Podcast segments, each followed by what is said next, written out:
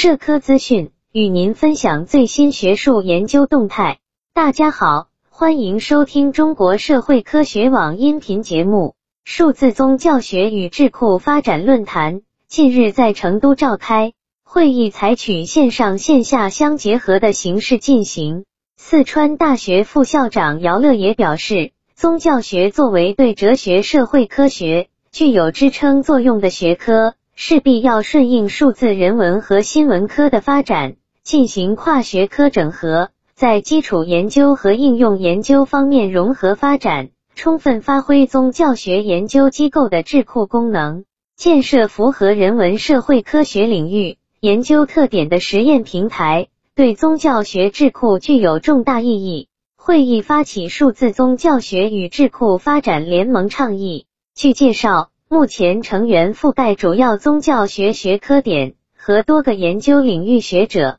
联盟立足宗教学专业，旨在充分整合宗教学学科力量。为完善宗教学知识体系贡献力量，充分发挥智库功能。四川大学道教与宗教文化研究所所长盖建民表示，第一批联盟成员来自中国社会科学院世界宗教研究所、中央统战部宗教研究中心、北京大学宗教文化研究院、四川大学道教与宗教文化研究所等科研单位。有学者认为。数字宗教学、宗教学人工智能平台及联盟的提出，不仅在理论研究的科技整合、资料分析、方法更新、范式转换等方面大有可为，而且可以围绕国家战略和社会需求进行具有前瞻性和针对性的现实研究，从而为构建中国特色宗教学学科体系、学术体系、